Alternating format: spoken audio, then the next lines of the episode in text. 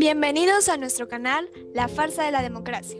Un placer volver a estar con ustedes hoy. Tenemos unas ponencias muy interesantes que nos hablarán de nuestro tema favorito, la democracia. Recordemos que este es el sistema político que defiende la soberanía del pueblo y el derecho de éste para elegir y controlar a sus gobernantes. Sin más, recibamos a nuestros ponentes. Génesis Barrientos, que nos hablará sobre el libro Breve Contrahistoria de la Democracia por Francisco Serratos a Marifer Enríquez, quien nos hablará del libro Defensa de la Democracia por José Waldenberg, y a Yosimar Somoano, quien nos hablará de la conclusión de estos dos grandes autores, los tres destacados politólogos en formación. Cuéntanos, Génesis, un poco con respecto a eso que dice el autor sobre que en la democracia los jodidos no caben.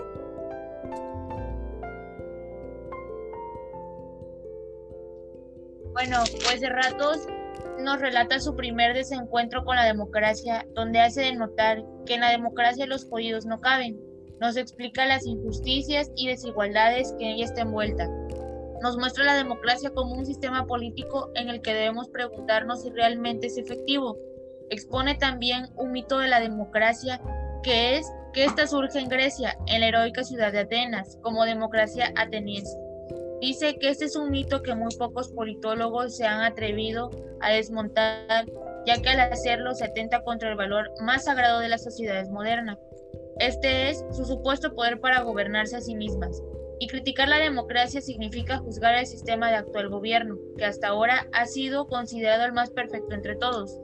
Cerrato se remonta a la Atenas del siglo V y IV a.C., a la Atenas llamada clásica, para dejar la intriga ya antes mencionada. ¿Realmente es la, democracia efectiva o en algún momento lo fue? Puesto que se ha ensuciado con racismo, discriminación, neoliberalismo, guerra, desigualdad, entre otros.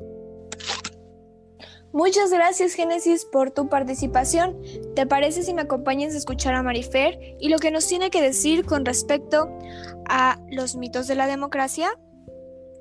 Bueno, primero que todo, tenemos que ser conscientes de que sin partidos políticos no existe una democracia, pero gracias al mal manejo de estos, la sociedad ya no confía en ellos. Aunque existen muchas razones para que la sociedad ya no crea en ellos, el año pasado cerca de 102 agrupaciones se presentaron ante el INE con la intención de convertirse en partidos políticos, pero no lo consiguieron.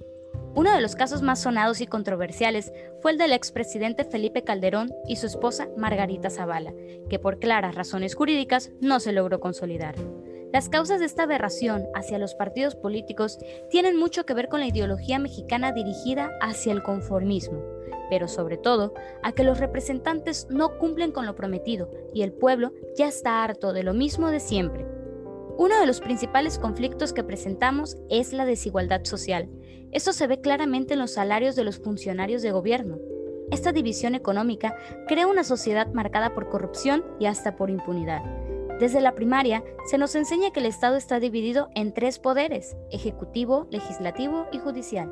Pero en nuestro gobierno, quienes en realidad deciden el rumbo del país, solo son dos, dejando así que ni el mismo Estado se pueda complementar para seguir su camino.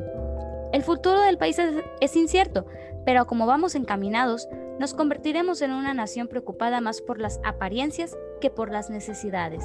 Una nación en donde la brecha entre gobernantes y gobernados sea más ancha, en la cual los proyectos que se crean sean más por capricho. Una sociedad enemiga de la democracia. Sin duda, otro tema muy real y afín con nuestro día a día. Yosimar, ¿nos podrías ayudar a concluir a estos dos grandes autores? Eh, por supuesto. Y es que, ¿con cuál de estas dos perspectivas nos identificamos más? Aquí me gustaría tomar un poco el tema de Waldenberg. Una especie de sol que ordenará a los subordinados, a los demás actores del escenario. Y es que a estas alturas vemos comicios federales diseñados para que el centro del poder legislativo... Pero esto realmente está bien. Esto nos deja al poder en el foco del debate, que esto probablemente nos lleva a otro punto ¿El presidente realmente piensa que a través de él se expresa el pueblo? Y es que esta política que ha implantado de amigo o enemigo al más puro estilo de Maquiavelo parece sacada de alguna obra de ciencia ficción de Aldous Huxley, pretendiendo callar, por llamarlo de alguna manera, a la clase social media y con su sutil idea donde logra encarnar sus actos en todos sus seguidores. Ahora, ¿de dónde aprendemos más? Si bien estar de acuerdo no, son posturas planteadas tan bien y llevadas a un punto donde los autores quieren. Esto también puede hacer que creas sus argumentos, porque también es cierto que en la democracia no entran los oídos. Pero realmente, ¿a dónde vamos? ¿Será que Voldemort tiene razón? ¿O simplemente será que, que Cerratos solo ve detrás de un cristal diferente? Y al final de esto, todo resulta ser que la política sí es el arte del engaño.